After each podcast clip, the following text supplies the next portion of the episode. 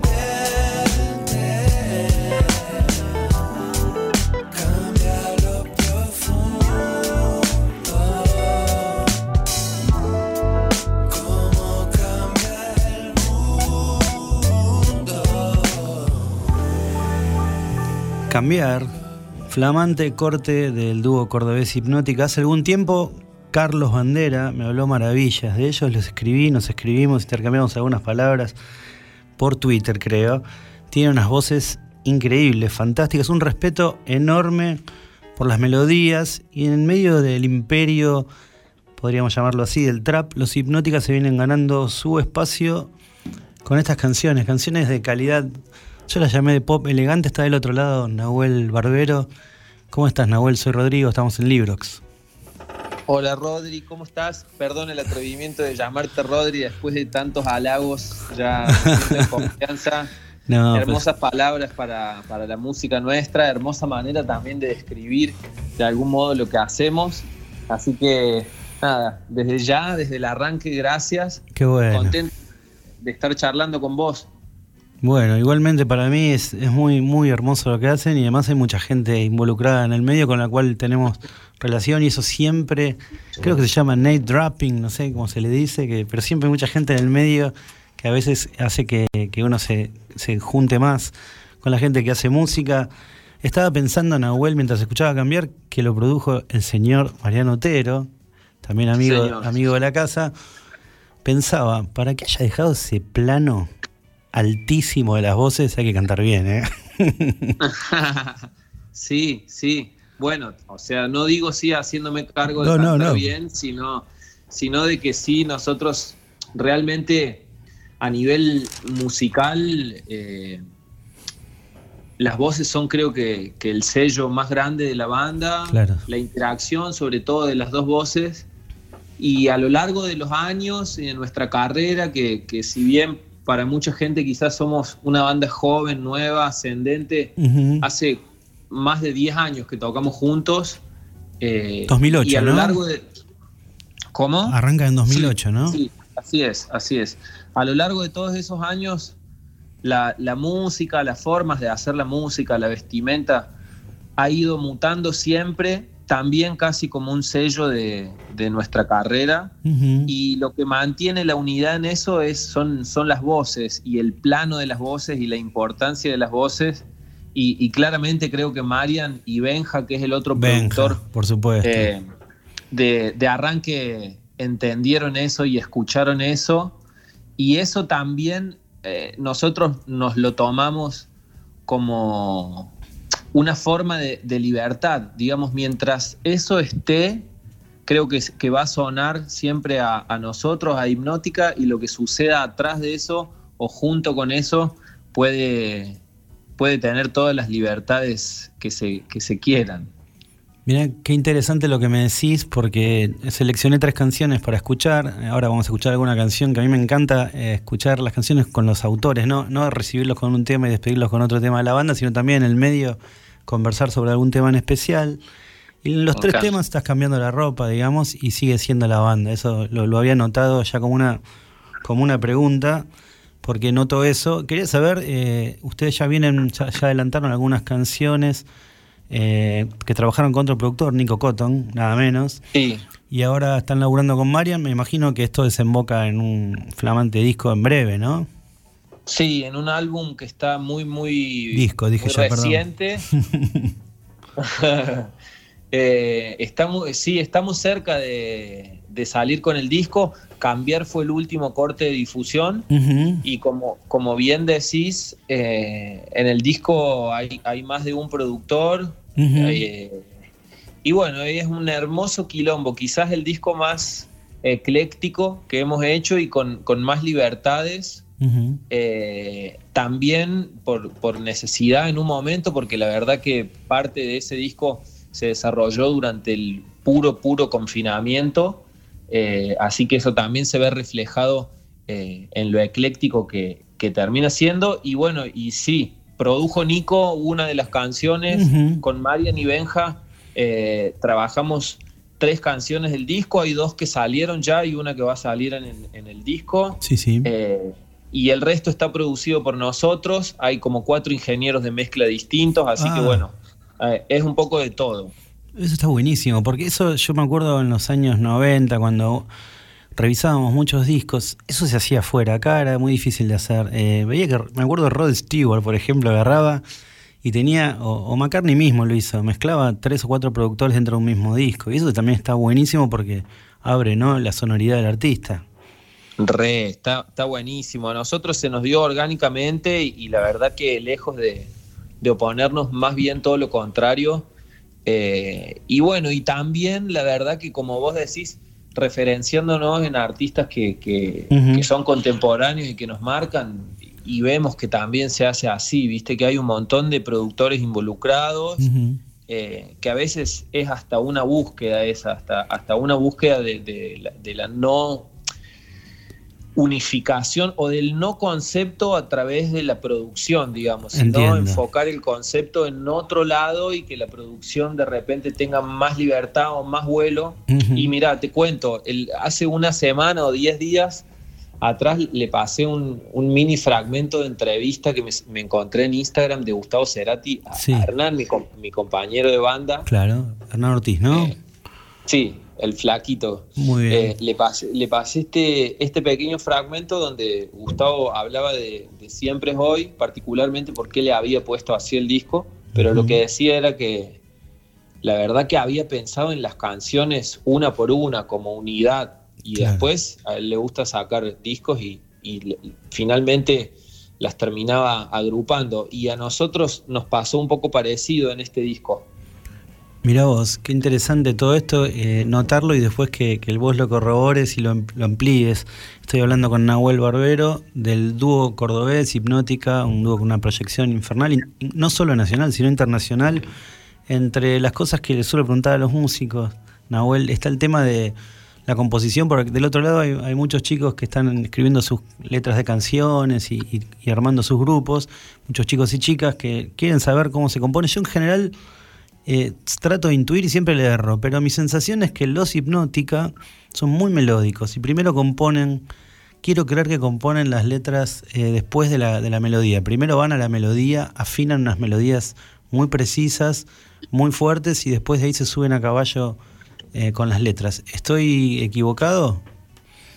No, señor, está usted ah, acertado. Me imagino que todos los a todos los pibes que están ahí escuchando del otro lado, ya les habrás contado muchísimo, ya les habrás enseñado muchísimo, maestro. les habrás tirado varias datas ya, ¿no? Yo seguro trata de aprender, pero la, verdad es que me, impresiona la, la, cosa quirúrgica de las melodías de ustedes te agradezco, te agradezco el halago, me, me, sonrojo. La verdad que sí, somos mucho más musicales que, escritores, si se quiere. Eh, y eh, hemos, bueno, seguimos, no hemos, estamos, digo, cada vez desarrollando un poco más la gimnasia de, escribir.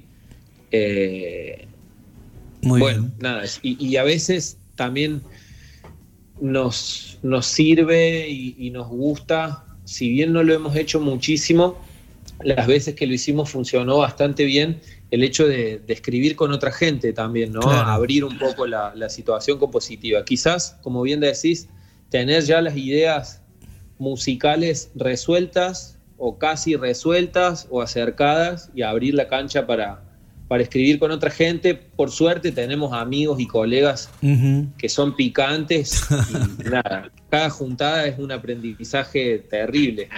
Mira qué lindo lo que contás. ¿Estás allá? ¿Estás en Córdoba? Nahuel, ¿estás acá? Estoy ahora en Córdoba, estamos yendo y viniendo constantemente. La semana pasada estuve allá, la semana que viene creo que tenemos que, volver a, terminar ahí lo último del disco, unas vocecitas. Sí. Y así que vamos y venimos ahora acá en Córdoba. Bueno, genial saberlo. Estoy hablando con Nahuel Barbero de Hipnótica y aprovecho que estás acá del otro lado y te quiero preguntar por esta preciosa canción, esta maravillosa canción que encima, eh, bueno, tiene un montón de, nada, de, likes eh, en las redes y, un montón de pasadas en el streaming, en Spotify.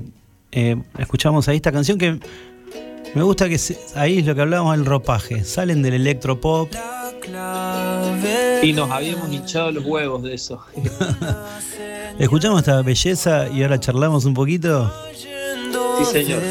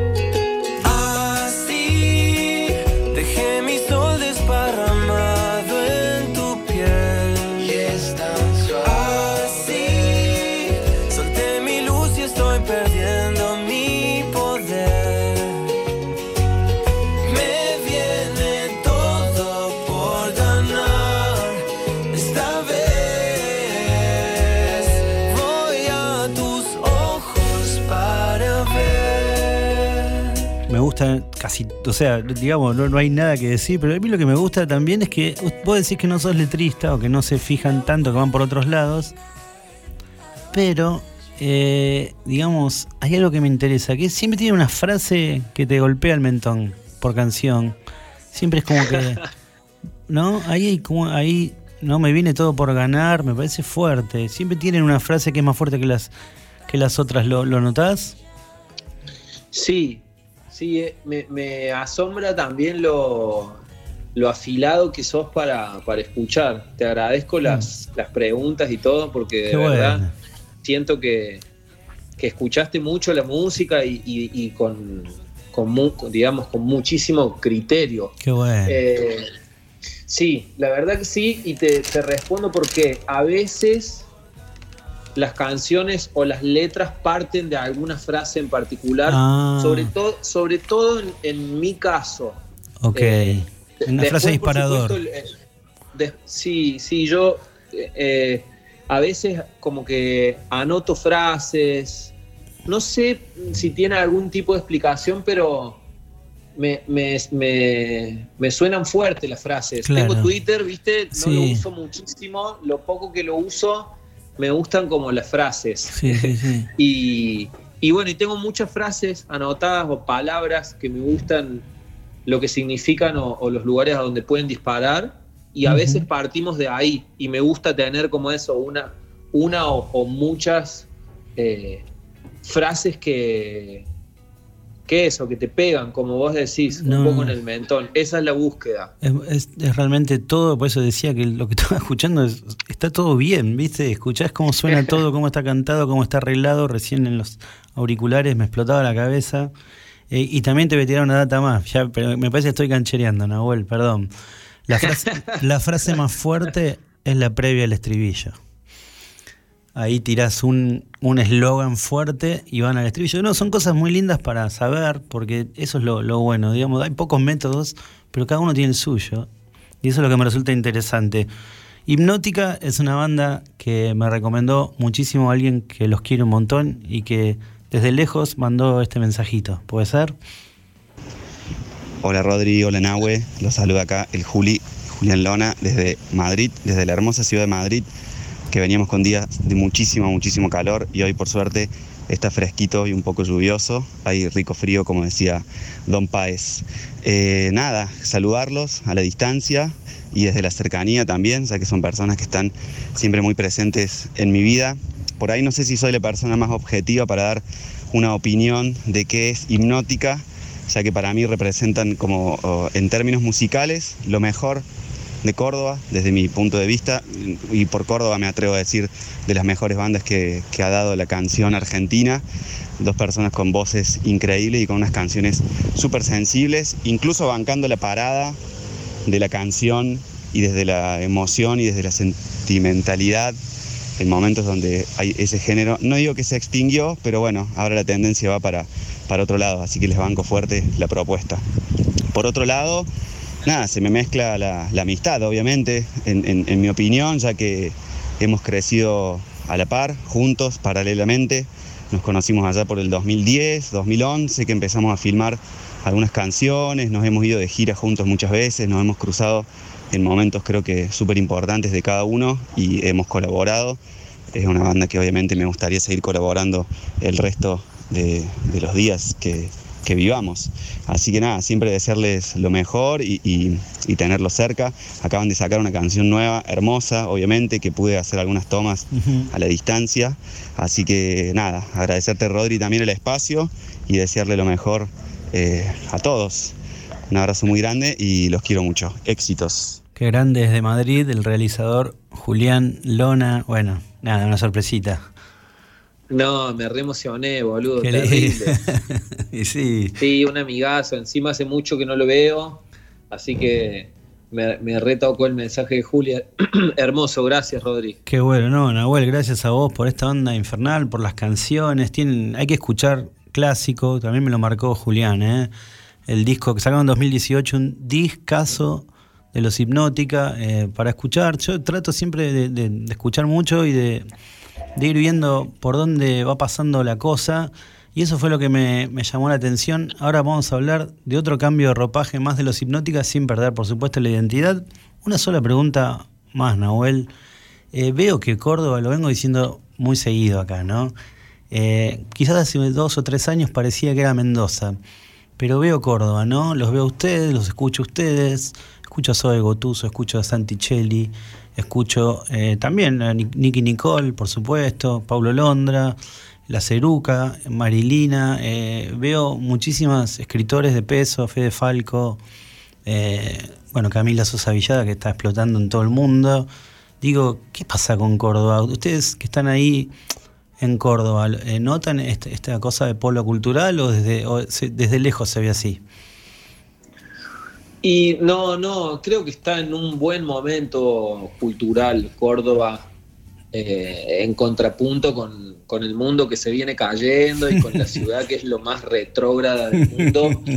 Eh, bueno, pues la ciudad del Cordobazo también. Sí, también, otras épocas. ¿eh? Sí, sí, sí, te estoy totalmente seguro que es así. en, contraste con eso, la verdad que la situación cultural de Córdoba, uno siempre piensa que podría ser mejor, que podría haber más espacios, que podría haber más apoyo de los lugares donde, donde debería venir un poco de apoyo más en estos tiempos, pero la verdad que cuando parás un poco la pelota y mirás para los costados, te das cuenta que, que sí, que es un pequeño polo cultural, sobre todo hablando de, la música y del género de música nuestro, que es donde yo eh, con más certeza puedo, puedo hablar y opinar. Eh, en los últimos años fueron años de, puro crecimiento, sobre todo siento que a nivel, eh, como, como todo lo que no son las bandas, las bandas ya estaban y ya estaban increíbles se empezó a generar como que empezó a haber público de verdad, de repente los medios un, poco más, eh, más pesados de acá de la ciudad empezaron a dar cabida a, un montón de grupos que antes no, bueno, y eso hizo que, que Córdoba se empezara a poner súper interesante para el afuera, que las bandas de afuera quieran venir a tocar, quieran compartir con nosotros, de repente empezar a, a relacionarnos mucho más en el ida y vuelta con, Capital Federal a todo nivel.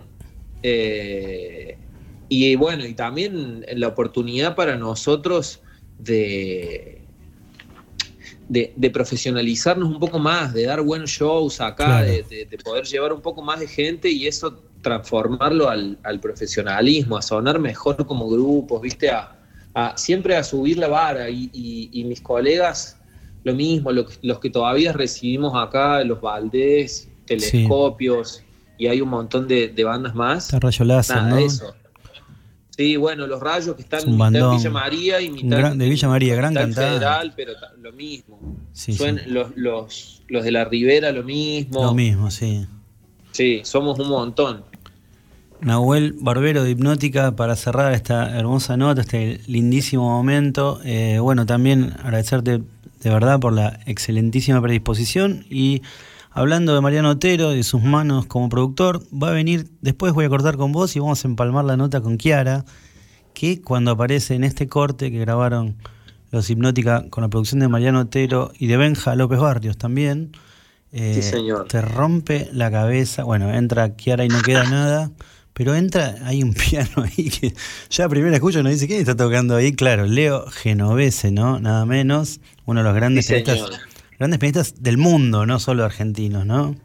Sí, señor. Hay como un sonido ahí que arranca muy negro, muy, muy música negra, muy, que me rompió la cabeza.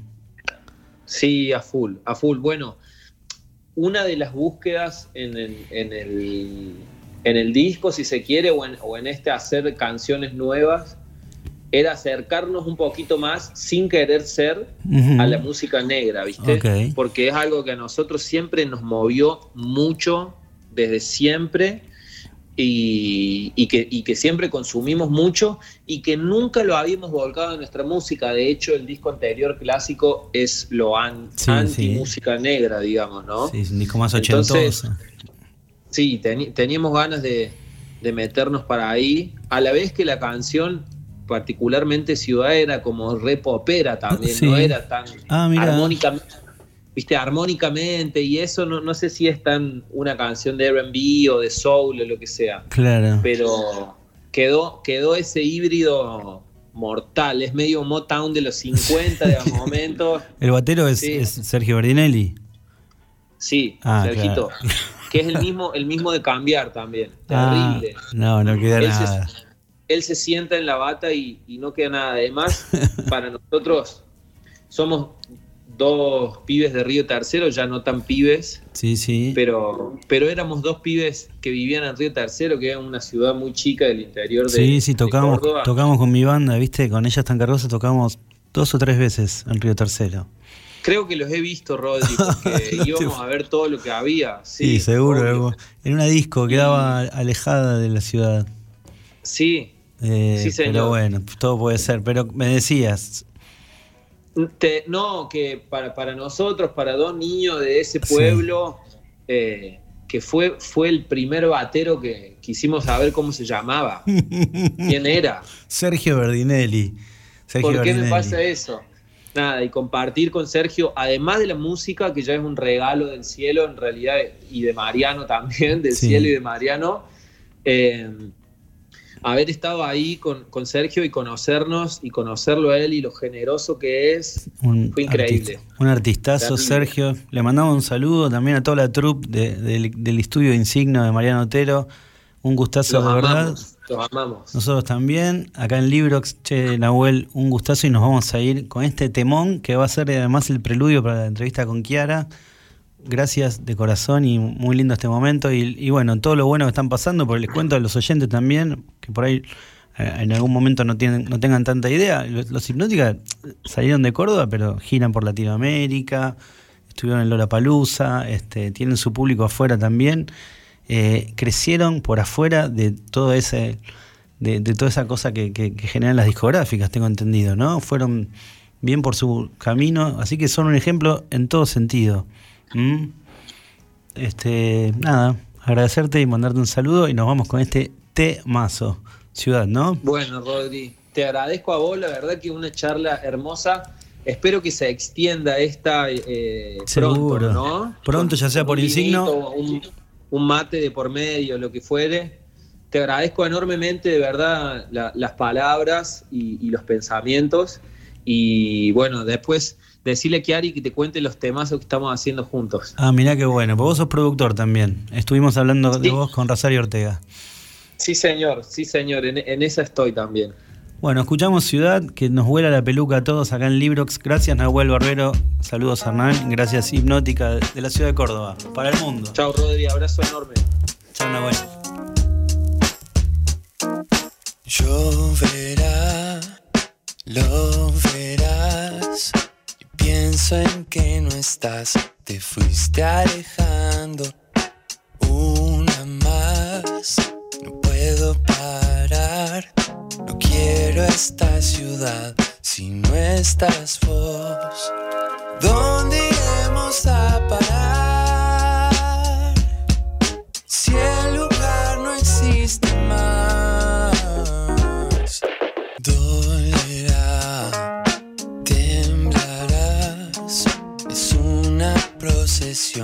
Que va por dentro y al final del final lo que nos pasó es solo nuestro.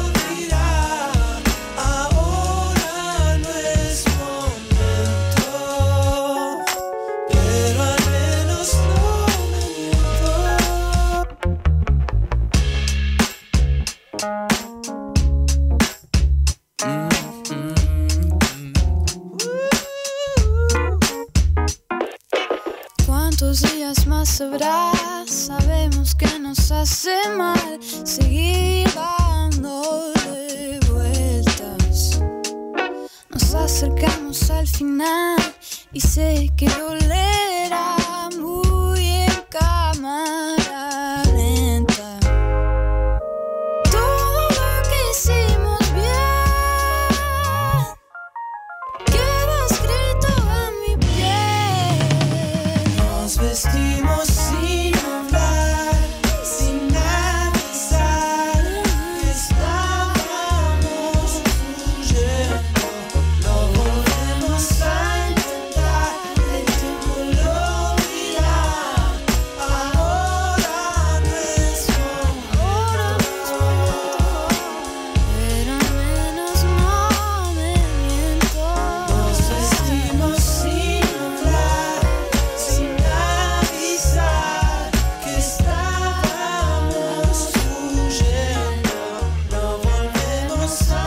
ciudad con hipnótica tremenda, la voz de la cantante invitada, Chiara Parravicini, una voz que bueno, entra y es como un tornado. Chiara está del otro lado.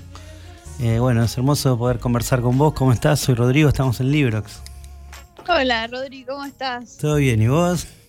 Muy bien, gracias por llamarme. No, buenísimo. Bueno, lo que le decía recién a los chicos de Hipnótica, tanta gente en el medio querida como Marian, todo el equipo allá en Signo, así que Sí, qué bueno. Y también- recién estuve con él y, y me dijo, ah, hoy tenés la nota. Dije, Qué grande, bueno. Kiara, eh, sabes que, bueno, revisando todo lo que haces, eh, que, que está buenísimo, este, lo que más me llamó la atención es tu historia. En el, en el sentido de que sos una chica que podría quedarse con su perfil, digamos, que es impresionante. Sin embargo, hay algo interno tuyo de, de búsqueda de profundidad, ¿no? Con la música. Como Sí. que, que se nota que, que sos inquieta y que además estás muy formada, tocas el piano bárbaro, tocas la guitarra, cantas espectacular.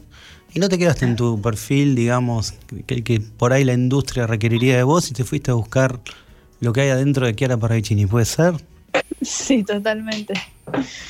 Mirá sí, no me, no me quedé con, con la comodidad de solo ser influencer.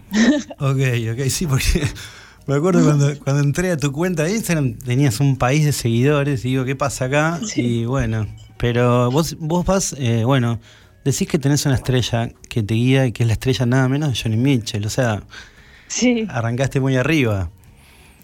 sí, la verdad que aprendí mucho de ella y de su historia también como mujer eh, eh, en la sociedad, en la industria.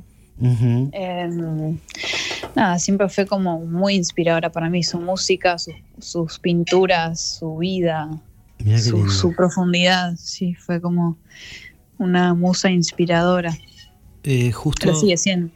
eh, ¿pudiste leer la nota que, que escribió Tamara Tenenbaum sobre Johnny Mitchell? Ah, no, Ah, la leí, justo la escribió estaba... La escribió el domingo, después te la mando, porque justo hace un par de programas eh, homenajeamos Blue. Uy, Eh, sí, Y que fueron los 50 años. fue unos 50 años de Blue y todas las historias que hay detrás de ese disco increíble de Johnny Mitchell. Y Sí. vi que así es una versión de River que no se puede creer. Ay, sí, hace varios años, muy linda. Qué bueno. ¿Y siempre tocabas temas de Johnny Mitchell así con la guitarra y con el piano y, y los cantás así? Em, sí, o sea, fue, fue lo primero que aprendí en el piano y en canto. Las primeras canciones que trabajé fueron de ella. bueno, ¿quién fue tu profesora? ¿O Eh, profesor? Sandra Mendoza. Ah, mira. Fue mi profe de canto por años y la primera canción que, que canté fue River. Ay, qué belleza. Qué bárbaro. Sí, yo no la, o sea, la conocía a Johnny porque mi papá me hacía escuchar, pero, Claro. pero papá me hacía escuchar la época más setentosa de Johnny, más tipo eh, Sí, sí, Gira, claro. Gordon Spark, todo Perdón. eso. Pero después descubrí Blue y fue tipo, Wow. me- se me voló el cerebro, sí. Qué increíble. Estoy hablando con Chiara Parra- Parravicini. Decime si pronuncio bien, ¿no? Escuchaste, escuché tu River y digo, bueno, el mío es un River muy de conurbano. Pero independientemente de eso, eh, escuché también tu música, que es hermosa. Y lo que noté también es que tenés un primer disco folk y que no conforme con eso, también te vas corriendo, porque hiciste un primer disco folk y después saliste de ahí Sí. y ya que hablamos de profesores de canto, y ya que hablamos de, de tu disco Wilder, eh, ¿cómo fue para Kiara, cantante, artista, eh, el pasaje de la voz en inglés a la voz en castellano? Em, fue un, un descubrimiento muy lindo porque yo creía que mi voz no iba a sonar bien en español. Claro. Había crecido toda mi vida escuchando música en inglés y, habiendo formado mi voz en ese idioma. Y, y escuchaba un montón de música en español, pero es como que no me atrevía a, a abrir tanto, ¿viste? Porque es muy abierto el, el español. Y, Claro. eh, nada, qué sé yo, tenía como ese prejuicio hacia mí misma. Eh, así que por eso hice mi primer disco en inglés y también porque estaba tan impregnada en mí la música eh, en inglés que Claro. nada, era totalmente natural, pero me sucedió que me sentí como un poco alejada de, de- de la escena musical argentina y latinoamericana cantando en inglés y, y dije, bueno, no sé, como que hice un clic, dije, bueno, voy a, a probar a escribir en, en español, en mi idioma. Y, y salió Lloro, que fue mi primer single Sí, sí. en español del año pasado. Eh, y de ahí en más me puse a componer en español y, y me Qué siento bueno. comodísima. Sí. ¿Te sentís cómoda y, y sentís que esa voz que, a- que estás trabajando en español eh, Mm. se, se parece a, a vos? Sí. Sí, sí, sí, me siento re identificada con, con la manera que encontré de, de cantar, de masticar las palabras. De... Es como que a veces, eh, no sé, cantaba canciones antes de tener mi propio estilo en español, de repente Sí, eh, cantaba canciones y, y no, me, no me hallaba. claro. Eh, pero a partir de- del momento en el que empecé a componer yo mis propias canciones, fue otra cosa. Mira qué bueno. Y te estás rodeando de gente más o menos formada, ¿no? Como María Otero. Sí, Este- más o menos, un poquito amateurs. Bueno, vamos a escuchar. Le pregunté a Mariano por vos. A ver si, si qué, me, qué me dijo por no oír el mensaje. Vamos a escucharlo, dale. Uy, a ver. Mira, Kiara es una, una persona hermosa y una artista única, increíble. Eh, no conocí nunca nadie como ella. En muchos aspectos es. eh, en todos los aspectos. Muy original y muy, muy única. Eh, la, primera vez que nos vimos o que vino al estudio a grabar, yo grabé el bajo en su disco, en un disco que, hermoso de todas canciones en inglés. Y cuando tocamos la primera canción, no me acuerdo si fue la primera canción, creo que sí, que es la primera canción que escribió ella, eh, me emocioné tocándola. O sea, me pasó algo al escucharla cantar y tocar su canción. Después me enteré que era la primera canción que había escrito, que se llama Wilder. Y me emocioné, eh, que me- me- tuve que hacerme el que no. eh, pero bueno, a, a veces te pasa eso con la música que llorás tocando, ¿viste? Algo te toca alguna. Eso me pasó con ella, ni bien la conocí. Así que definió un poco mi vínculo con su música y lo que siento de ella cuando la escucho cantar. Y bueno, así que me encanta producirla, me encanta poder acompañarla.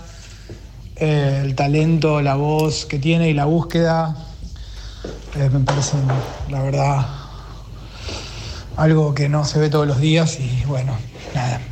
Te quiero, Kiara, y te mando un beso. Qué grande, Mariano, lavando la vajilla. ¿eh? Hay que aclararlo. Hermosas palabras, pero agua corriendo. Momento auspiciado, ¿no? Por Ayudín. Bueno, no, qué lindas palabras, Ah. che, todo lo que cuenta. ¿Sabes que está acá Juanma, el, el técnico? ¿Le Qué puedo decir a. ¿Puedes poner Wilder de, de Kiara si lo encontrás por ahí? Mientras escuchamos, ¿qué, qué, qué opinas? no, ya había escuchado ¿eh? lo que había hecho de vos, pero bueno, jugué a la sorpresa hermosa, Ay, ¿no? qué lindo mensaje, me re emocioné. Qué bueno, che. Estoy lagrimeando. Estoy muy sensible justo No, hoy. está muy bien, está muy bien, pero se nota, esa sensibilidad se nota en todo lo que haces.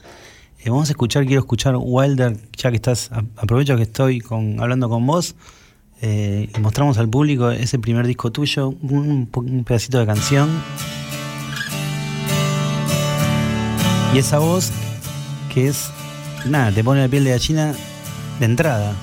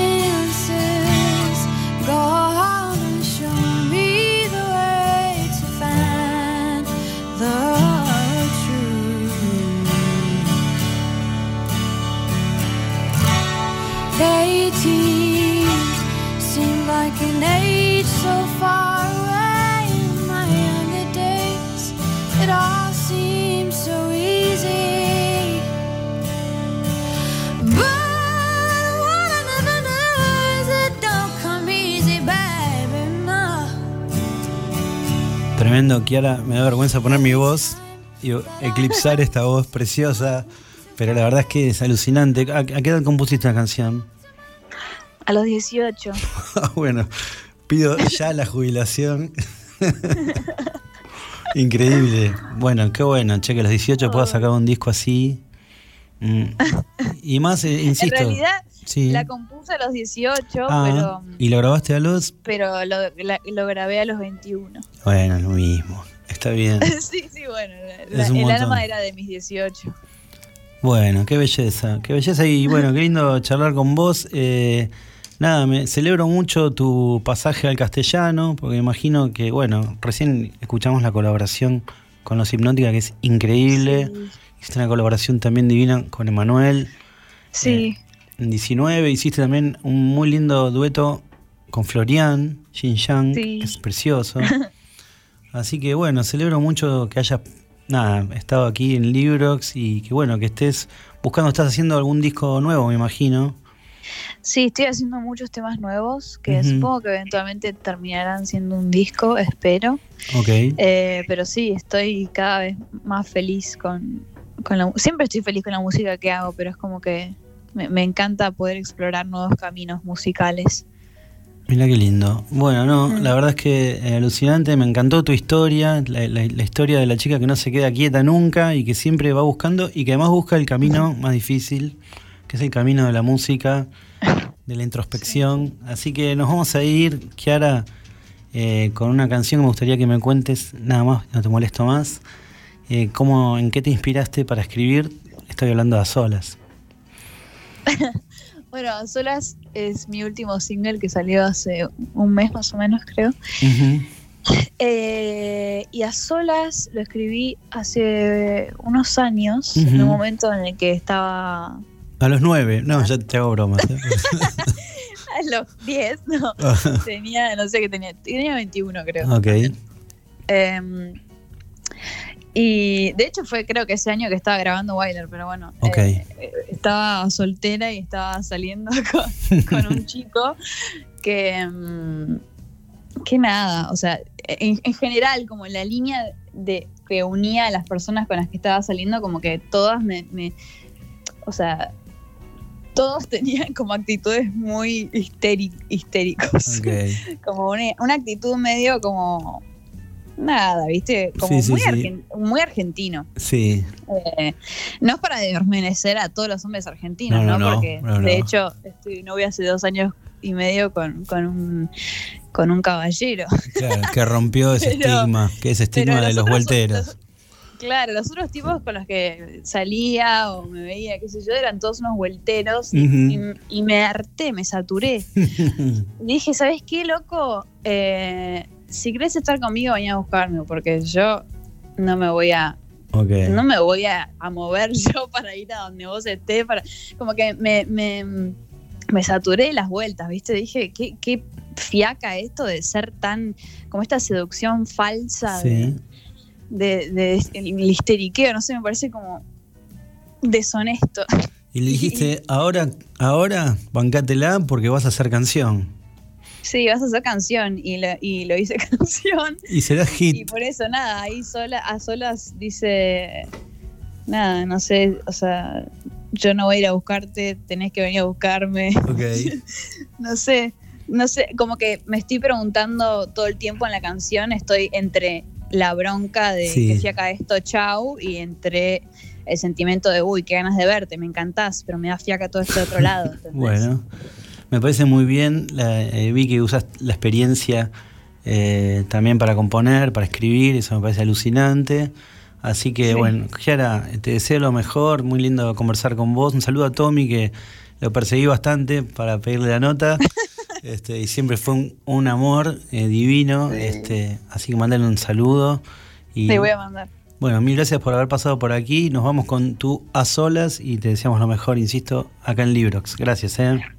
Muchísimas gracias, Rodri, por la nota y todo. Me hiciste emocionar, así que muchísimas gracias. Qué bueno que pasen estas cosas. Kiara Parravicini, a solas. Producido por Mariano Otero en el estudio Insigno.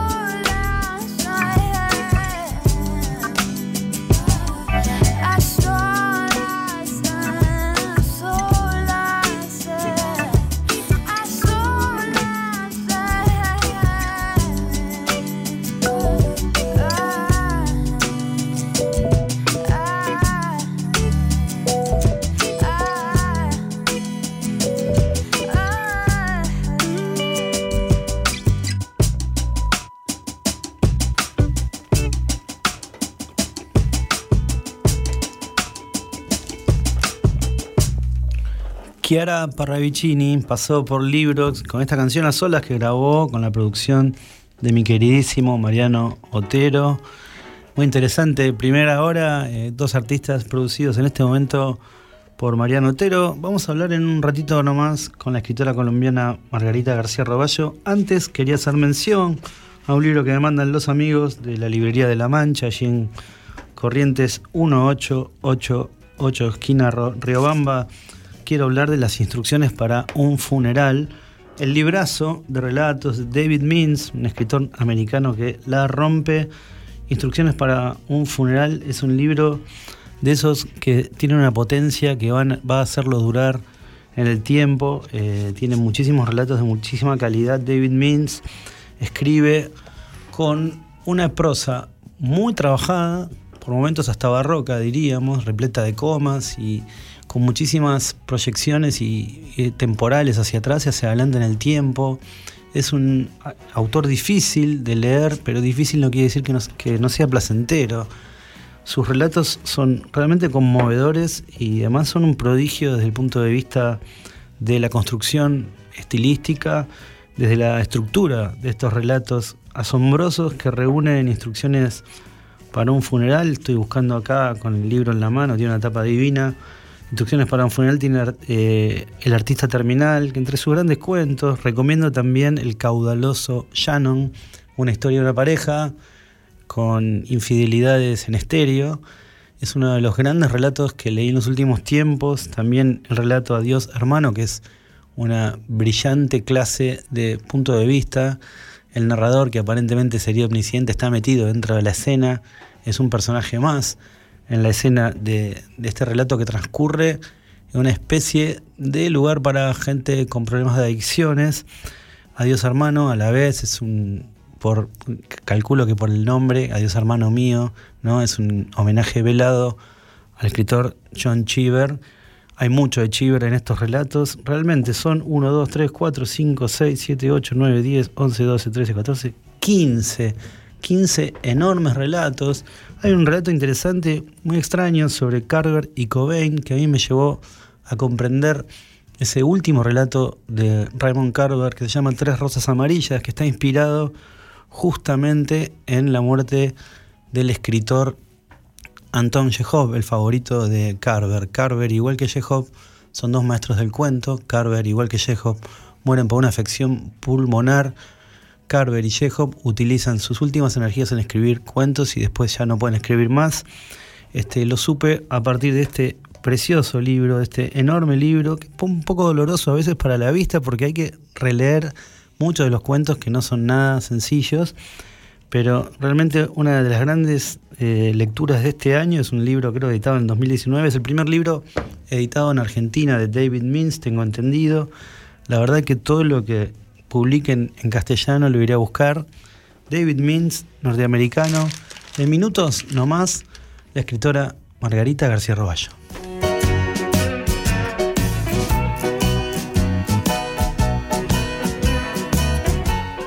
Radiolaciudad.com.ar Seguinos en las redes o buscanos en la calle. Twitter, arroba Radio La Ciudad. Instagram, arroba Radio La Ciudad OK. Facebook, Radio La Ciudad y tu. Radiolaciudad.com.ar Bienvenidos a la Resistencia. Exo Energy es la división de Exo Sociedad Anónima, encargada de investigar y desarrollar soluciones de energía limpia y sustentable. Brindamos asesoramiento técnico y soluciones profesionales que se adaptan a las necesidades de empresas, instituciones, edificios de departamentos, viviendas familiares y zonas rurales. Estamos enfocados en utilizar fuentes de energía renovables, como la solar, para un aprovisionamiento de energía eléctrica sustentable y ambientalmente amigable. Exo Energy. Conoce nuestros productos en exoenergy.com.ar. Cinco Esquinas, productora audiovisual. Cinco Esquinas, productora audiovisual. Productora audiovisual. Filmación, fotografía y diseño profesional. Ofrecemos un servicio de alta calidad. 15 años, bodas y todo tipo de eventos. Todo tipo de eventos. Transmisiones streaming Realizamos transmisiones streaming en calidad HD, con equipamiento de última generación y con un personal altamente capacitado. Comunicate 5 esquinas productora arroba gmail.com o a través del 15 54 90 35 16 15 54 90 35 16 Filmación, fotografía y diseño profesional. Somos la productora líder en transmisión streaming y eventos en zona oeste.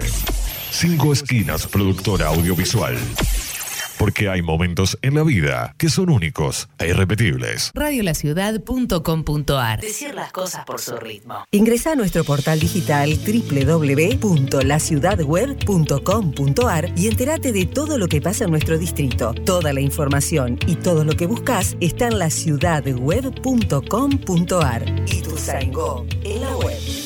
Desde un rincón del conurbano multiplicamos las voces de los que quieren ser escuchados. Radiolaciudad.com.ar La revolución del oeste ya está en marcha. Ya está en marcha. Coronavirus. Para prevenir, hay que estar informados.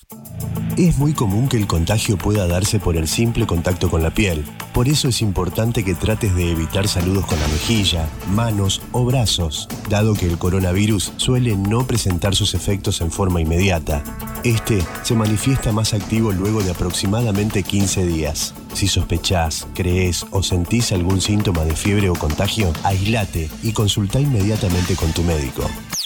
Porque estar informados es prevenir. Descarga nuestra app desde Google Play o App Store. Desde Google Play o App Store. Buscala como Radio La Ciudad y tu Y lleva con vos las 24 horas la radio streaming más escuchada del oeste. Más escuchada del oeste. Radiolaciudad.com.ar La batalla cultural está en marcha.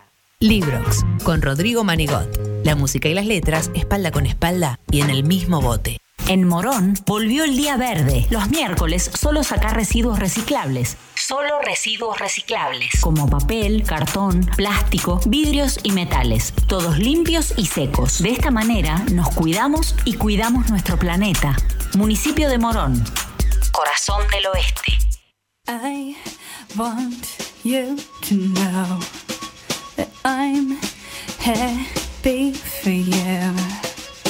I wish nothing but the best for you both. I know the version of me.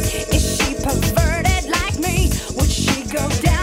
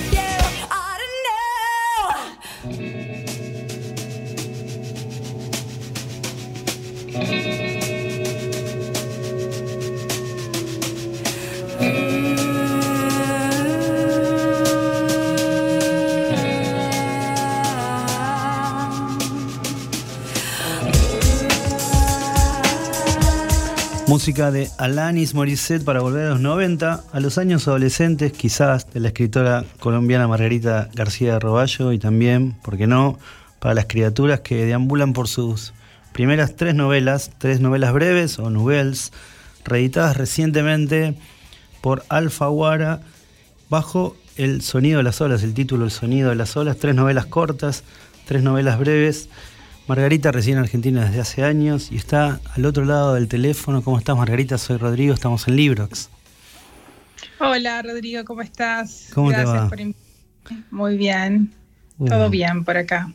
Bueno, muchas gracias. Estaba, estuve leyendo varias cosas tuyas y pensaba, ¿no? Eh, viste que los escritores siempre están o estamos surfeando el presente, el instante, ¿no? Mirando hacia el futuro. Y de golpe aparecen estos trabajos tuyos que son del 2012, más o menos. Y pienso eh, que a veces a los escritores les, pasa como que sienten que los escribió alguien que no es exactamente la persona que es ahora. ¿Puede ser? ¿Te pasó eso con estas novelas?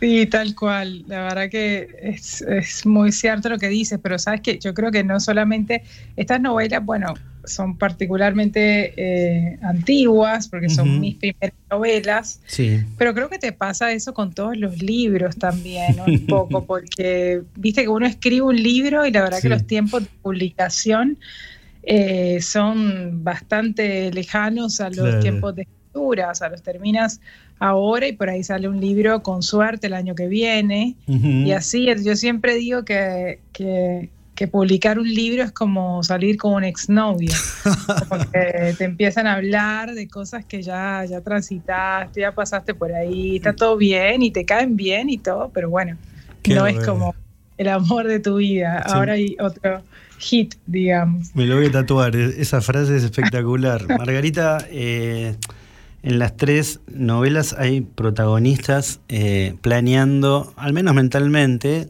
la fuga de su lugar de origen. Y pensaba, ¿no? Eh, bueno, transcurren estas novelas, algunas en, o casi todas en Cartagena, ¿no? Un lugar soñado. Pienso en mis amigos que viven en Cariló, por ejemplo, otro lugar soñado. cuyas hijas cumplen 18 años y lo primero que hacen es venirse a vivir al medio de la jungla en Buenos Aires. Entonces digo, qué loco eso, ¿no? Porque lo que soñamos nosotros como una vida ideal para la persona que se cría en el mar no siempre es lo mismo. Sí, no.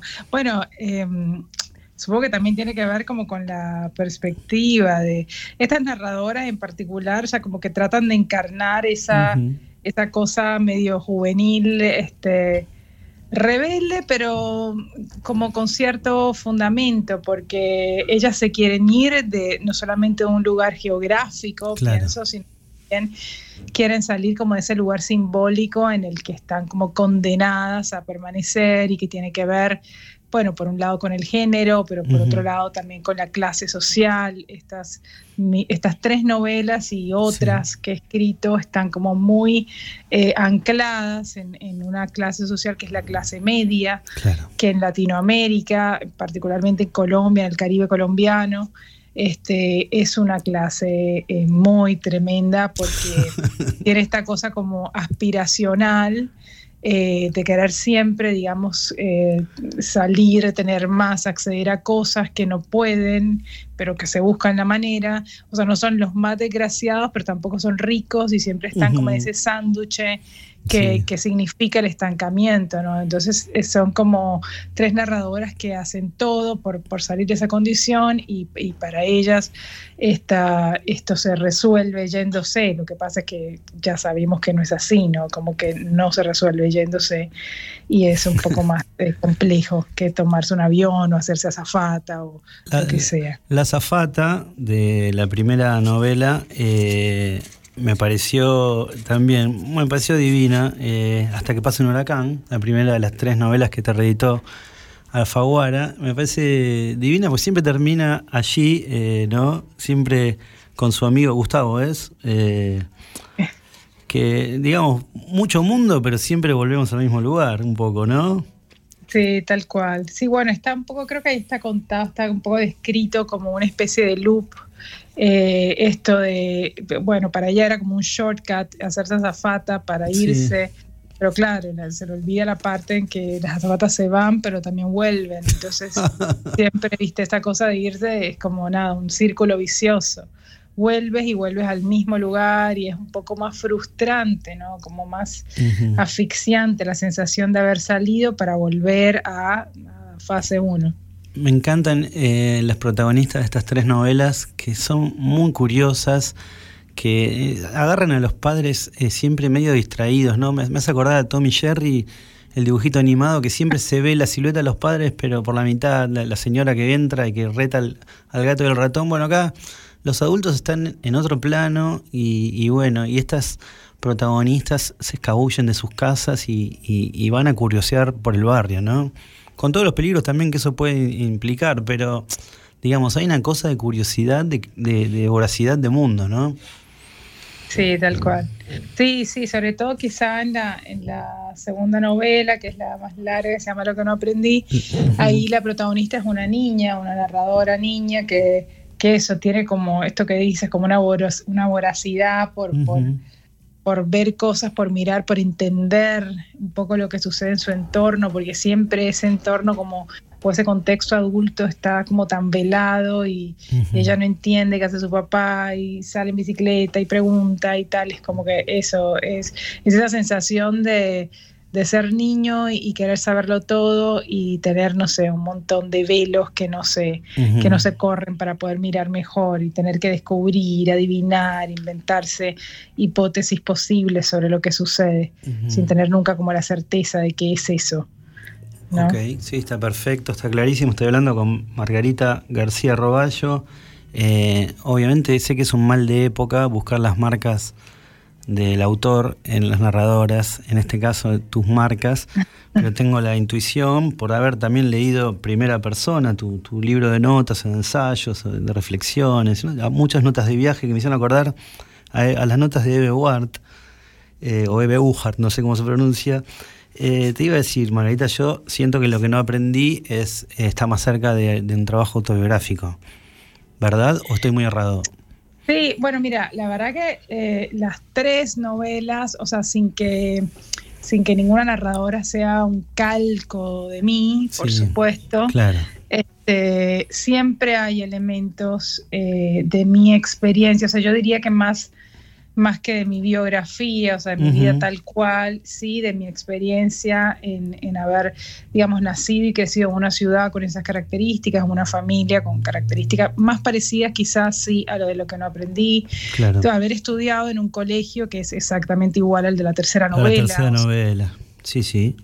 Es muy eh, basado en mi experiencia, es un poco estaba yo el punto de partida quizá de, esas novelas originalmente yo no tenía como tanta conciencia de lo que a dónde quería llegar pero sí tenía creo que un impulso o, esto que llaman ahora la pulsión de escritura era muy similar a la que sigue siendo. A mí me interesa hablar de cosas que conozco, que son, digamos, mi entorno eh, más cercano y sobre todo esas cosas que no me dejan como cómodas, como cosas que me molestan, que me incomodan y que necesito poner en algún lugar y ese lugar que encontré es la escritura. Entonces, sin duda, esas tres narradoras tienen muchísimo de mí y tienen sobre todo, más allá de características puntuales, eh, como constatables en la vida real, yo siempre digo, o sea, no es como que los personajes tengan DNI, o sea, no es como que uno lo saca la novela y en el mundo se desmoronan,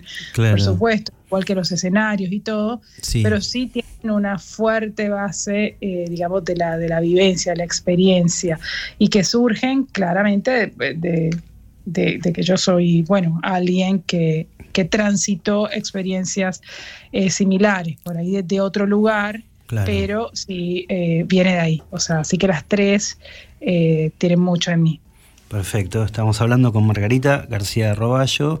A, a, raíz de la reedición de sus tres primeras novelas agrupadas bajo el nombre El sonido de las olas, te iba a consultar hablando de mal de épocas y esto que vos me contás de tu cocina, de la escritura, en el último programa de aquí del libro que se estuvo el escritor guatemalteco Eduardo Halfon y él contaba un poco de eso, ¿no? De, ese pastiche que él arma, pero muy basado en su propia experiencia, con, por supuesto, ficción.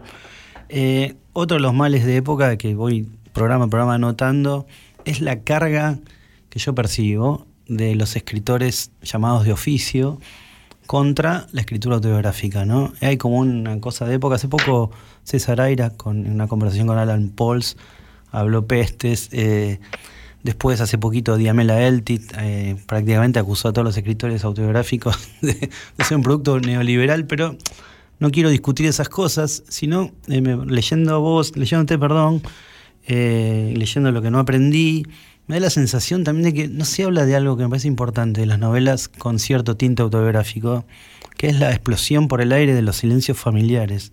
¿Pensás parecido?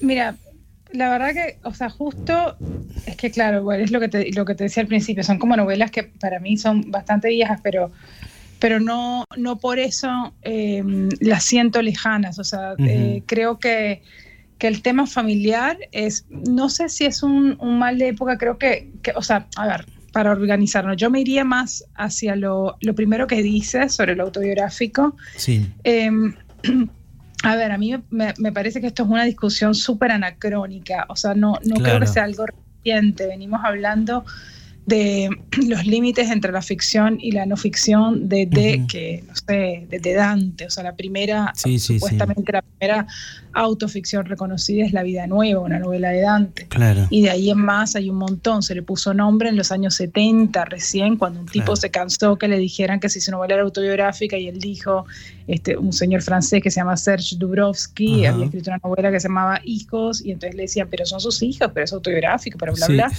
Y él dijo tipo, no, miren, esto no es autobiografía, la autobiografía es un privilegio de gente importante, esto en todo caso es una autoficción, fue la primera vez que mencionó la palabra Pero dijo, es una autoficción porque esto se trata de una ficción de acontecimientos estrictamente reales. Y yo cuando leí eso por primera vez dije, wow, esto me gusta, parece una buena definición de lo que algunos escritores, o sea, el camino que algunos escritores elegimos y es ficcionar sobre aquello que, que nos pasa o que nos pasa a todos, pero no que nos pasa como individuos, sino que nos pasa como sociedad, como colectivo. O sea, cuando yo estoy hablando de una familia que del Caribe colombiano con que poniendo como protagonista una niña con una curiosidad desmedida y el narcotráfico de fondo y la constitución de Colombia en 1991, o sea, como todos esos elementos de fondo, eh, poniendo, digamos, como relieve un conflicto familiar, estoy hablando de algo sintomático de una época, de una sociedad, de una generación, no estoy hablando de mí. Entonces hay un, yo creo que, eh, no sé, cuando la gente dice por ahí hay una sobreabundancia quizá, pero también hay una sobreabundancia de novelas fantásticas, terriblemente malas. Con fantasmas que aparecen. Claro, o sea, no, todas las novelas fantásticas o de terror o lo que sea son las de Mariana Enríquez, hay un montón más que son terribles y que, y que no llegan al, nivel, pero yo digo que, o sea, pelearse contra un formato o un registro de escritura es como decir, a mí yo odio los tenedores, son mm. horribles los tenedores, pero el tenedor te sirve para comer, no sé, este, cosas horrorosas, eh, o, sea, puré de zapallo, o no sé, tartar exquisito de no sé qué. O sea, es como que medio que me parece una discusión capciosa la de, la de digamos, denostar los formatos, o, porque así como tenemos escritura, eh, no sé, entre comillas, muy entre comillas, autobiográfica o autoficcional, que es eh, muy, eh, digamos, exhibicionista, que sería la peor versión de la escritura autoficcional, sería la, para mí no es la peor versión el exhibicionismo, para mí la peor versión es el individualismo, o sea, cuando una una, un texto que quiere ser autobiográfico o autoficcional o basado en la experiencia se agota en el individuo en lugar de excederlo y hablar de un, nosotros más que de un yo. Esa me parece la peor versión. Pero hay un montón de eso y después está, no sé, no sé, Annie Ernaux, francesa, que me, encanta la novela. Está, no sé, el mismo Carrer. Carrer de Vigan, ¿no? Sí, claro, de sea, hay un montón de autores que, que, que elevan, digamos, el género, así como hay, no sé, como está Stephen King y también están, no sé, sí, ni, sé porque los leo, porque, pero digamos, es como un poco eso necio, me parece, la discusión en contra del formato, por eso, porque es como decir, estoy en contra de no, no, es cierto. elemento. Yo por ahí no me eh, expresé bien, quería decir que los escritores eh, de oficio cargan mucho contra el, contra el género, y cuando es cierto, ¿no? Tenés... Eh, ¿Pero qué sería un escritor de oficio? O sea, porque como un escritor de oficio es alguien que se siente escribir todos los días, no sé, conozco gente que hace eso y lo hace fatal. Claro. Es como o sea, no por no la práctica tampoco es que te lleve a ser un mejor o peor escritor. Por ahí sos más hábil en determinadas construcciones, pero después al final del día el sentido de lo que escribes, que es bueno, es malo, es peor, es mejor, es no sé, es como lo mismo un carpintero. Em, insisto, creo que hay como, o sea, a mí no me gusta tanto hablar como de lo genérico. Claro. Eh, como de, o sea, como de lo singular, hay singularidades en todos los, los grandes géneros. Y, y, a mí, o sea, si me ponen a elegir entre una literatura, ya digamos, ya como en un extremo de me pone una pistola en la cabeza y me dice que prefieres una, una literatura en la que note quién es el autor y aquella en la que el autor se camufla, yo toda la vida prefiero saber, o sea, que se note el autor, que se me gusta la literatura de autor, es lo que llamo literatura de autor, o sea, saber que este libro lo pudo escribir este Rodrigo Manigot y no XY no, se entiende, se entiende perfecto. Yo iba más a ese lado, esa discusión que está tan en boga y que en verdad es. Halfon decía que era una, discusión del habla hispana, del mundo hispano, que, en otros lugares no era tan así, pero bueno, independientemente de eso, volviendo a escritores eh, muy buenos, pensaba en Lucía Berling, eh, la autora de Manual para Mujeres de la Limpieza, que sacó hace poco un libro, Bienvenida a casa, o, sacaron, perdón, un libro de ella, Bienvenida a casa, que son sus notas, y me hizo acordar mucho a primera persona de Margarita García Roballo, porque siento que esas notas se pueden leer eh, como un complemento o como un libro más de, tu obra en relación con tu obra de ficción, ¿no? Eh, me dio la sensación de que, de que iba a complementar, ¿puede ser? Ya, bueno, yo primero amo a Lucía Berlín, me encanta. Es como soy muy fan de ella. Ahora, justo Bienvenida a casa me pareció malísimo. No, no, sí, no, no lo dije por eso. ¿eh? Lo dije, sí, es un robo, es un robo igual que los que están sacando de Agota Christoph. no, como que claro, claro, total. Son unos robos. pero me hizo a manual y después nada, buscaron como todo el material suelto que había y lo juntaron. y, Total. Pero bueno, eh, sí, no, o sea, me parece muy bien la, como, me, gusta la asociación que haces con relación a como, como, textos, como complemento, porque esa es otra de las cosas que a mí me interesa dentro de, la literatura. Lo digo más como, como alguien que consume literatura que también como alguien que la produce, pero como, como consumo literario, a mí me interesa notar también esas cosas dentro de la un autor, ¿no? Como qué, qué textos se hermanan con cuáles, en qué, de, dónde escribe esto, más allá del lugar físico, como el, el, momento emocional en el que está, cómo son los textos antes o después de ciertas circunstancias de su vida. O sea, por eso te digo que a mí no me gusta cuando no se nota el autor, me gusta que el autor no se camufle, que se revele, que uno diga, uy, se ve que esto, no sé, lo hizo antes de la depresión o post, no sé qué. Como eh, me gusta notar esas cosas y sin duda los textos de no ficción. Además, hay una cosa con esos textos de, mm, de primera persona y es que el libro al que te refieres, primera persona, y es que esos textos son em, una compilación de, artículos em, o de ensayos, de notas así tipo testimonial que yo escribí a lo largo de 10 años probablemente primero al último pasaron seguramente una década o más. Este, y entonces claramente son textos que están escritos por la misma persona, por la misma narradora, pero en, diferentes momentos de su vida. Entonces me parece interesante como ver la evolución o la involución de ciertos aspectos de, esta narradora y, irlos también como asociando con la producción de obras de ficción. O sea, es, es muy interesante como, como ejercicio, si se quisiera hacer, digamos, este, ver las fechas de los textos y ver, bueno, acá estaba en, esta, estaba en la otra, no sé. A mí siempre me preguntan, por ejemplo, por la circunstancia de, ser madre, que yo eh, suelo insistir en que para mí es un, fue como un suceso que dividió, bueno, en muchos sentidos mi vida, pero sobre todo la vida de como la producción literaria, por una cosa, para empezar, práctica, o sea, y logística, o sea, ya tengo lo que encima, tiempo. Que encima alguien te había dicho, ahora cuando seas madre no vas a escribir más, con lo cual Margarita García Roballo duplica esfuerzos y se pone a escribir más, ¿no? claro, no, y además, bueno, más o menos, porque ahora vivo de compilación en compilación, ¿viste? Claro. Nada No, mentira, tengo bastantes cosas nuevas, pero bueno, aún están ahí por, publicarse. Y, bueno, eso, me parece que, la obra de no ficción revela también, eh, nada, como cosas interesantes dentro de como de una cosa más grande que es la obra total de un autor. y lo pienso en Lucía Berlín, pienso en Chiver, pienso en Carver, pienso, no sé, en todos esos autores que tienen uno descubre los diarios de Chiver y los lees luego con los cuentos y, empiezas a notar coincidencias.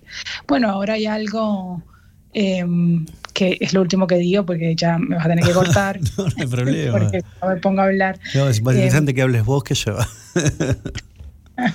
no, me hablaron de, que todavía lo tengo, pero no empecé a leerlo, de, de la biografía de de Susan Sontag. Ajá, dicen que es, es muy interesante, sí, porque, porque es como que el, que escribe la, biografía es casi como que revela el verdadero personaje, o sea, dice en, en, privado, los diálogos, las cosas que encontraron escritas, tipo, es como muy distinta a su personaje público. Ah. Entonces eso también es súper interesante nos comimos el personaje de Sontag y todos, un fanática absoluta y de repente por ahí era otra cosa la tipa. Y, bueno, eso, también es un arte. Eh, Margarita García Roballo, no, yo te hablaba de las notas de, Lucía Berling, me hicieron acordar las tuyas porque, más allá de que el libro es cierto que es un choreo hermoso, el libro de Lucía Berling, eh, empecé a, hacer espejo con muchos relatos y ubicaciones temporales y fui descubriendo cosas. Me parece que con primera persona y el sonido de las olas hay momentos donde juegan eh, en espejo los, dos libros. Te iba a preguntar, a, raíz de, las tres novelas y la última, del sonido de las olas, que es educación sexual, folletín adolescente, hay algo que me encanta, lo hablé hace poco con Tamara Tenenbaum, me encanta la elección que tuviste de armar eh, una novela en relatos, ¿no? Eh, quería saber si esto de, hacer relatos autónomos que, que al final componen un corpus, un conjunto, digamos, si habías tenido alguna, alguna idea, alguna influencia de algún libro en especial para hacer ese trabajo. Sabes que esto también es súper como circunstancial, porque esa novela, Educación Sexual, fue un encargo, como, como todos, por eso eh, también está en primera persona, que fue como la compilación de encargos, sí, básicamente. Y yo solía escribir mucho para una revista de Brasil que se llama Piauí. Y en esa revista me habían pedido algo así, me, como yo llevaba escribiendo bastante tiempo ya con ellos, como textos así, tipo como los de primera persona, me dijeron, bueno, y si te haces algo más como tipo una novelita así, tipo como esas novelitas de antes que, se llamaban folletín, justamente, que uno iba escribiendo mes a mes, capítulo a capítulo. Y así lo hice, tal cual. O sea, el primer capítulo, el primer mes, segundo capítulo, segundo mes. Y así fue como, como lo escribí. O sea, nunca fue como pensado como como una cosa que empezaba y terminaba y completaba una unidad, sino que elegí contar esta historia como adolescente de unas mm. chicas que, bueno, que le daban este tipo de educación y, bueno, y fui completando así capítulo a capítulo. Además, eh, yo siento que tuve como como la ventaja de que, de que no era en castellano. O sea, yo nunca pensé realmente que esto fuera a publicarse en castellano. Ah, mira vos. Siempre lo publicaba en portugués, entonces nunca lo van a leer mis amigas, nadie en mi colegio se va a enterar. Bueno, Después, cuando pasó a ser un texto en castellano, ahí ya me enfrenté con varios problemas, pero bueno, ya está. No quiero saber cómo es la, docente, Dios santo. ¿No, ¿No pudiste cambiar el nombre? Ah, sí, por supuesto. Ah, ok. Todos les cambié el nombre, o sea, pero bueno, el que, el que se reconoce, se reconoce de todas maneras. Ah, y este problema contemporáneo de, la escritura. de la escritura basada en la experiencia, que en realidad, ¿no? Bueno, es, siempre la misma lucha, memoria, experiencia y la mezcla de ambas. Margarita, eh, nada, divino hablar con vos. Ah, te quería agradecer por el texto Leche, porque yo, eh, siendo, bueno, el papá de, una niña, cielo, y marido de Micaela en su primer momento de la lactancia, bueno, donde estábamos ahí, yo eh, hinchaba con un poco de culpa por porque ella tomara la leche de fórmula, digamos, eh, la, bebé, y porque, bueno, era todo un despelote, estresante. Entonces cuando leí eh, Leche, una de las notas que están publicadas en tu libro Primera Persona, me pareció divino también, porque hay un poco de una cosa políticamente incorrecta, de decir, bueno, che, no puedo ser esta máquina natural que me exigen que sea. Claro. Sí, sí, ese texto ha sido muy, y por suerte, un poco la idea era que circulara. Yo pero no lo escribí con esa idea, lo escribí eh, porque tenía la necesidad absoluta, una vez más, de poner eso que me pasaba en algún lado. y, y, tiene esa característica que quizá tienen todos los textos de primera persona, y es que fueron escritos casi como en simultáneo, como en el momento en que estaba transitando esa situación. Por eso yo suelo decir que no son textos autobiográficos, sino porque, porque autobiografía es cuando uno ha recorrido como ya un periodo de tiempo suficiente que te permite mirar hacia atrás y casi como que reflexionar y analizar el personaje que fuiste, en lo que te has convertido. Esto es como, me está pasando esto. En plena transformación. Claro. ¿Cómo? En plena transformación. En exactamente, exacto, y en pleno movimiento. Entonces era como que yo la estaba pasando tan mal en ese momento y tenía a mi pareja que me decía, eh, el otro día le contaba esto a, unas chicas también de un club de lectura, me decían, pero es cierto que él me decía todo el tiempo, como sabe que si algo me alivia, digo, dentro de todas las cosas que no me alivian, podía aliviarme, pon, escribirlo, él me decía, toma notas, toma notas, que esto te va a servir, toma notas. Toma notas, bueno, hay que agradecerle a, la persona que te recomendó tomar notas en esos instantes y en tantos otros. Margarita, eh, un placerazo hablar con vos.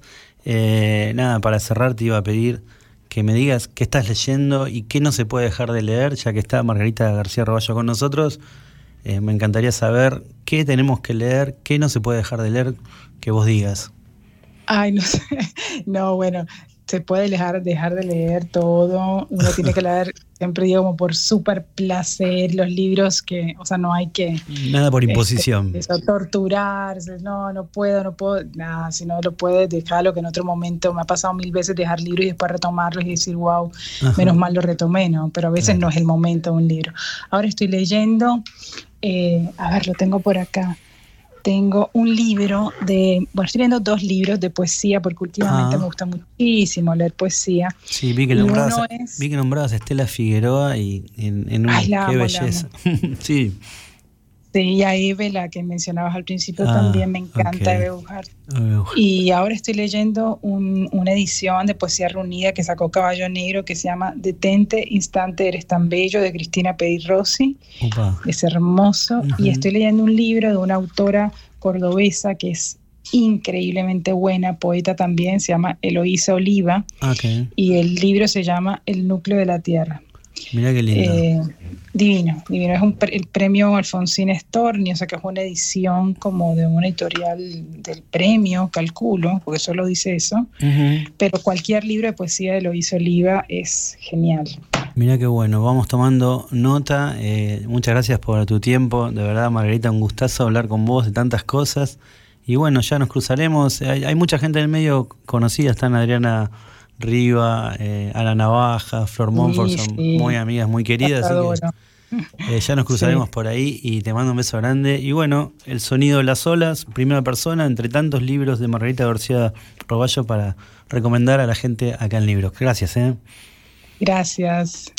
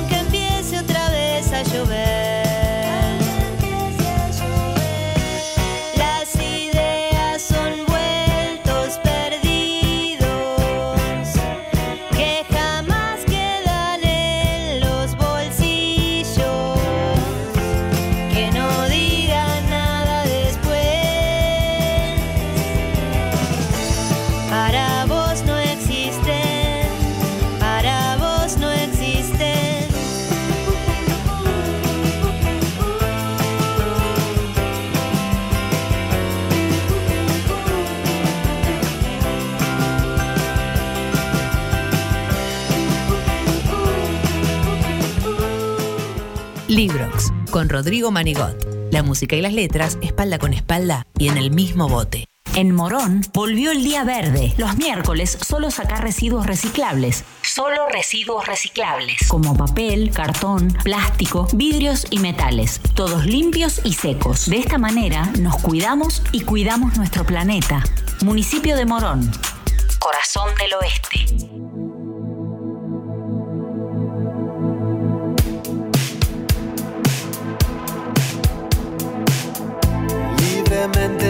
Voy hacia un lugar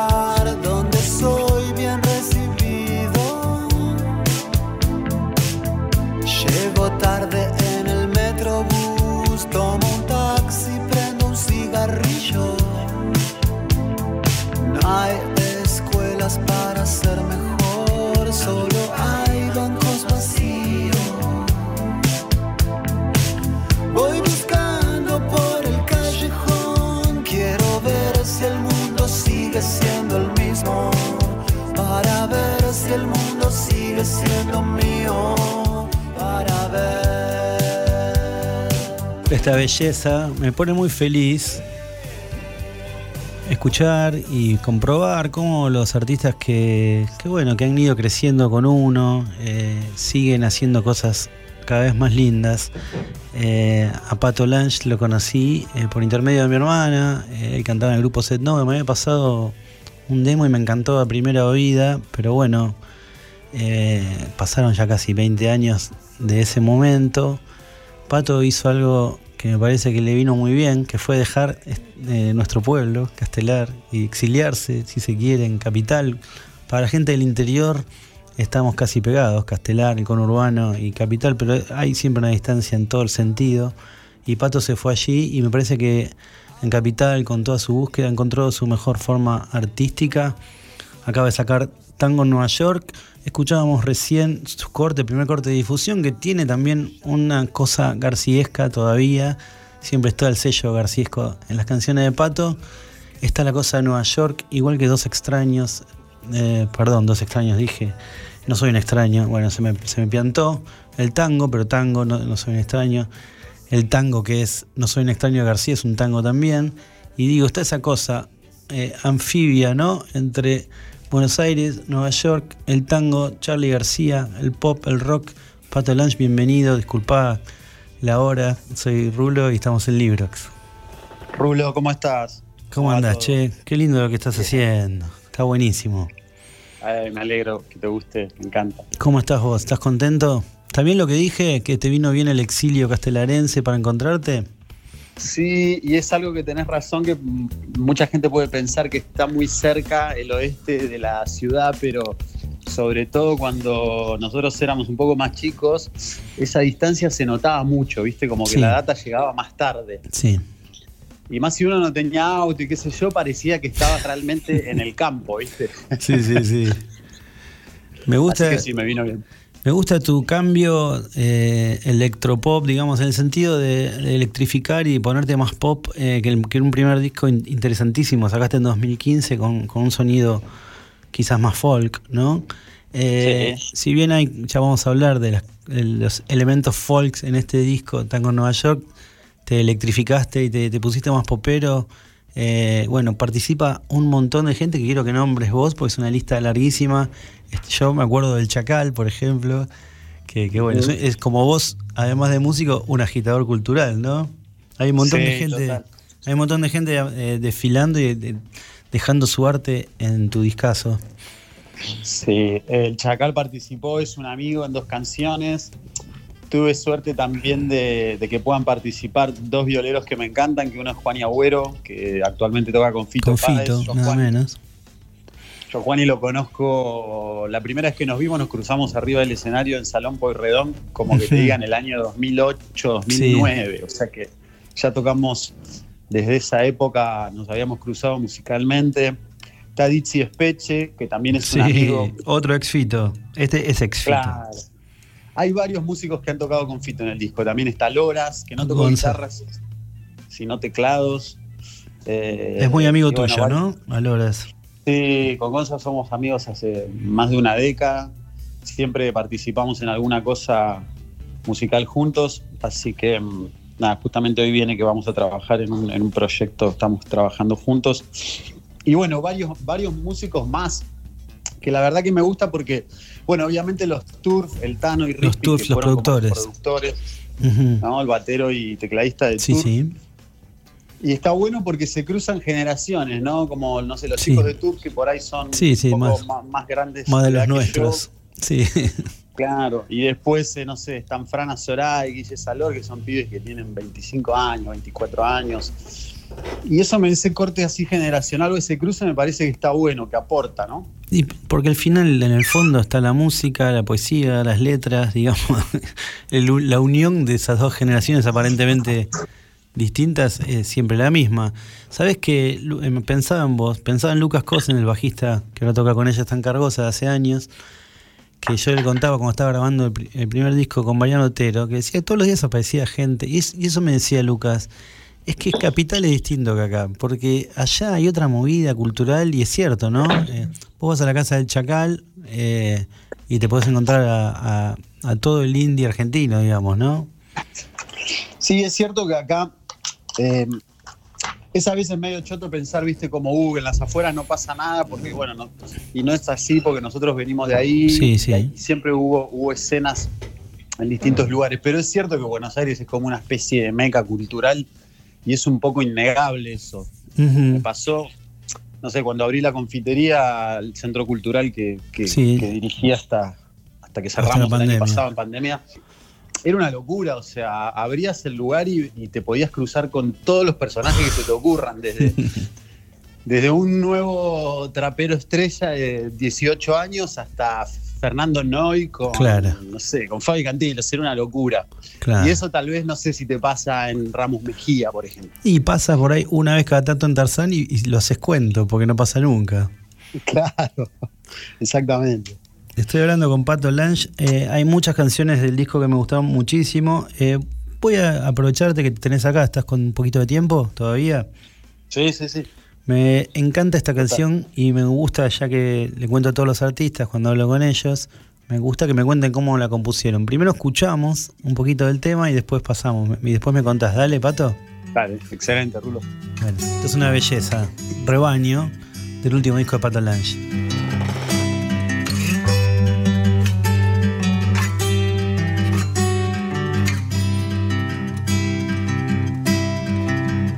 Cuando creas tu tiempo ya pasó. Cuando la lava caiga de tu corazón. Cuando el viaje no te lleve a donde vas. Y los vientos soplen sin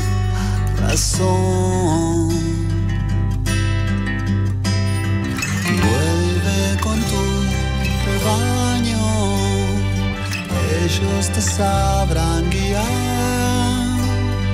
Nada es mejor que volver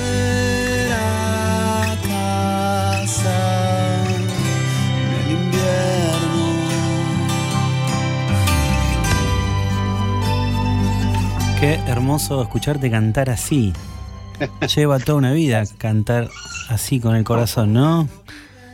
Sí, la verdad que esa canción la siento re, re honesta y medio la historia es un poco, hace un par de veranos nos fuimos con Juanito, el cantor, mi amigo y hermano también de ahí del oeste. Que toca la guitarra y que es uno de los mejores guitarristas del mundo, como siempre decimos. Segura, sí, estoy totalmente seguro.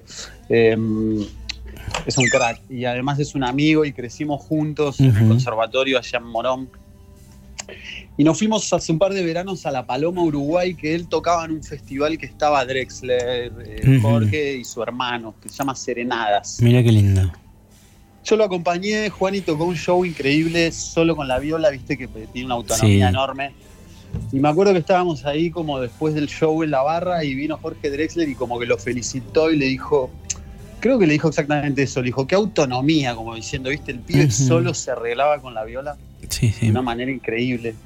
Así que como que al, al otro día en la casa donde nos alejábamos había una guitarra española y traté de hacer como una canción un poco inspirada en su forma de tocar, que él te arma una pieza de guitarra en dos minutos, ¿viste?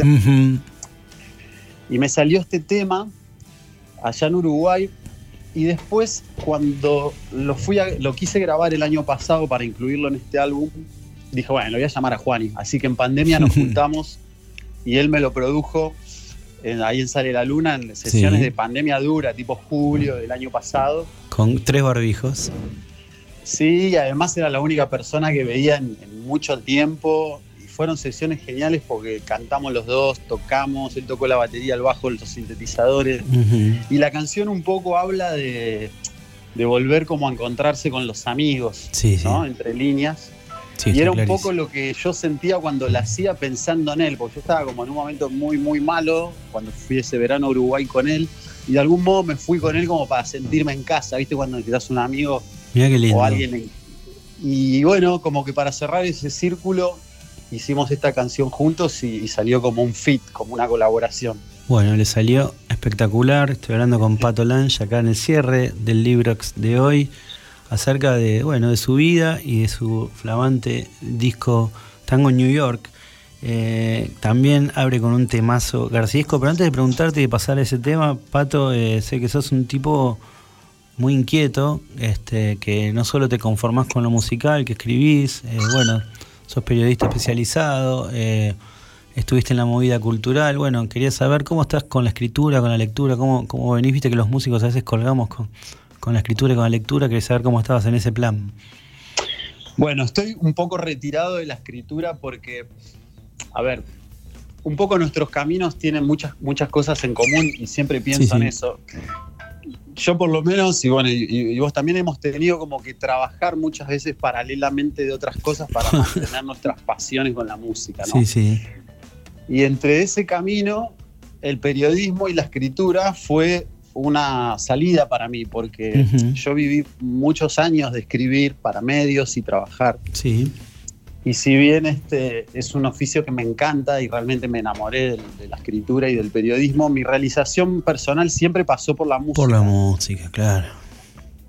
Y lo que pasó en los últimos tiempos, que entre todas esas cosas que yo hacía y que de hecho me bajé un poco de una carrera de, de medios gráficos que iba como bastante en ascenso, fue porque eh, me encantaba hacerlo, pero me comía demasiadas horas del día, porque escribir es como tocar o grabar, es una demanda absoluta de energía. Sí, sí. Entonces, de algún modo me fui retirando porque sentía una incomodidad muy grande por no estar grabando discos. Claro, claro. Y eso, con un derrotero, digamos, y un esfuerzo grande, terminó en en, lo que es, en lo que estoy haciendo ahora, que estoy prácticamente abocado 100% a la música. Y la escritura quedó relegada, pero no sí el trabajo de periodista, digamos, porque sí sigo editando y trabajando para algunos medios en cosas muy puntuales, pero no ya tanto escribiendo. Es como que ahora, Rodri, eh, prefiero por ahí sí. escribir una canción que escribir un texto. Me parece muy bien y me parece que yo alguna vez, algún, alguna persona que vino a trabajar a casa me dijo que, un tipo del barrio le había dicho, porque él hacía todos trabajos de, de, todo, ¿no? Y le decía, no, no, busque una especialidad, porque si no, eh, las gacelas es como como el, como el puma en la selva, cuando o el león, cuando mira las gacelas ve a todas, no, apuntale a una y anda, ahí a esa gacela. bueno, creo que a veces me vuelve ese, ese consejo, ¿no? De apuntarle algo en especial para no desenfocarse. Pato, eh, vamos a cerrar con, con tango en, Nueva York, tango en New York, el tema que da, que abre el disco y eh, tu último disco y que da también título al disco. Eh, muy, muy presente García en voz, pero celebro que es un García que está presente como influencia y que también aparece tu, tu, personalidad. bueno, te decía esta cosa, ¿no? medio medio no soy un extraño, el sonido pop, eh, me, da esta cosa también anfibia entre Nueva York y Buenos Aires. ¿Algo que quieres decir eh, al respecto?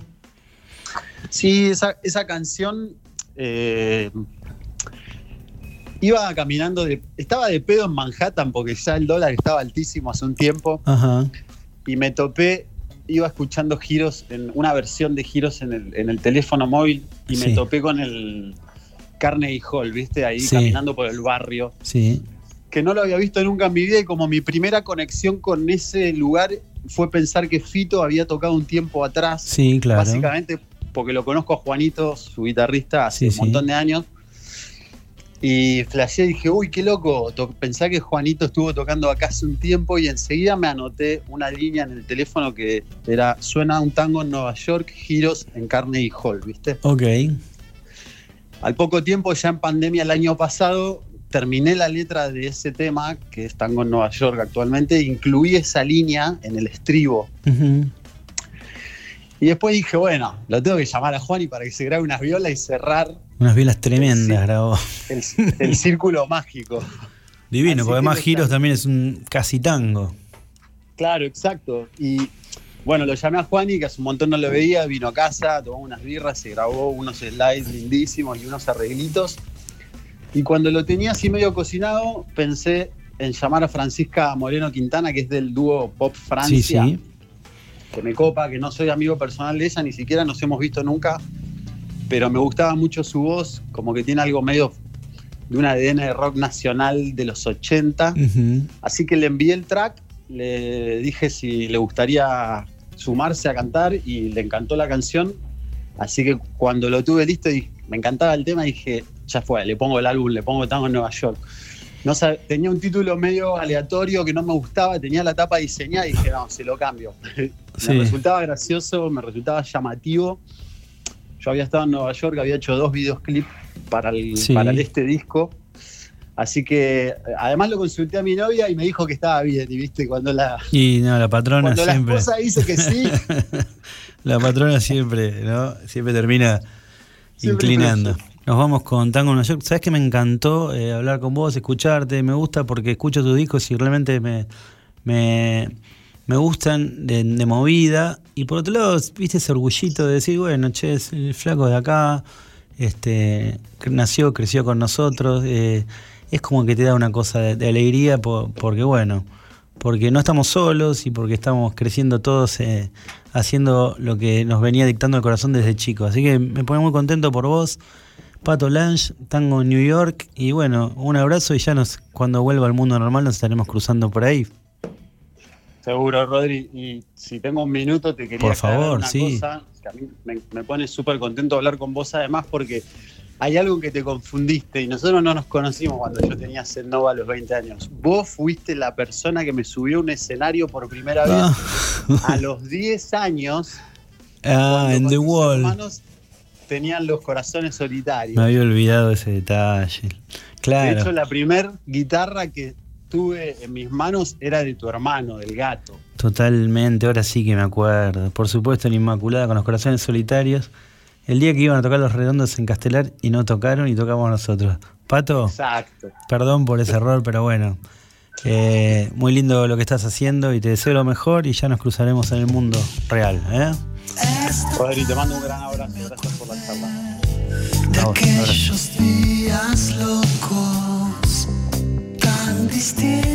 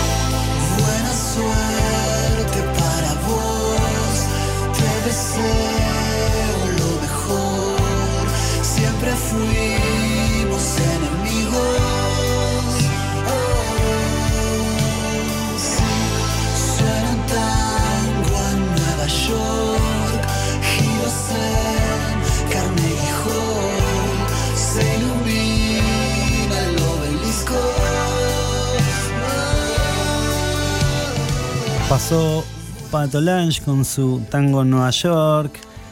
Pasó otro programa muy lindo de Librox con Chiara Parravicini, con los chicos de dúo cordobés Hipnótica con la escritora Margarita García Roballo que nos dio una cátedra de literatura aquí en Librox y hablando de literatura y para cerrar esta edición del martes 6 de julio vamos a cerrar como siempre con la producción de Leo Yola, del escritor Leo Yola y sus eh, alumnos y su gente conocida, los relatos del conurbano. Hoy vamos a leer, vamos a escuchar este cuento de los relatos del conurbano llamado Once Corazones del escritor Sergio Gramajo. Un placer que estén ahí, eh, los invito a escuchar otro relato del conurbano más. Muchísimas gracias Juan Malarcón, muchísimas gracias a toda la gente que está del otro lado, Raúl Astorga, Guadalupe allá en Lesama, les mando un saludo, Frulo Manigot aquí en Librox.